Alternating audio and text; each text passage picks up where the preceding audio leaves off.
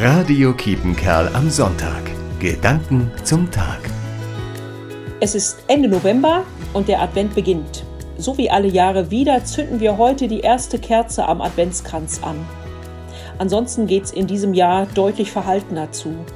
Kein Weihnachtsmarktbummel und geselliges Glühweinschlürfen, auch keine Eisbahn- und Rodelhütte hier bei uns in Dülmen. Corona lässt grüßen. Umso mehr freue ich mich über die vielen Lichter auf dem Marktplatz wie zu Hause, die jetzt umso heller und schöner direkt in mein Herz hineinleuchten. Das bedeutet Advent für mich.